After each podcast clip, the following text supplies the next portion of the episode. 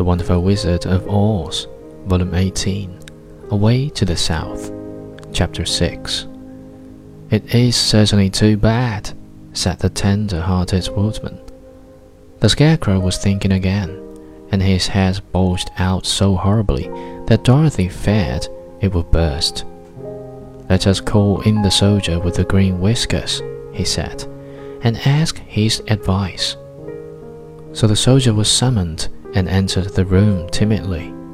For while Oz was alive, he never was allowed to come farther than the door. This little girl, said the Scarecrow to the soldier, wishes to cross the desert. How can she do so?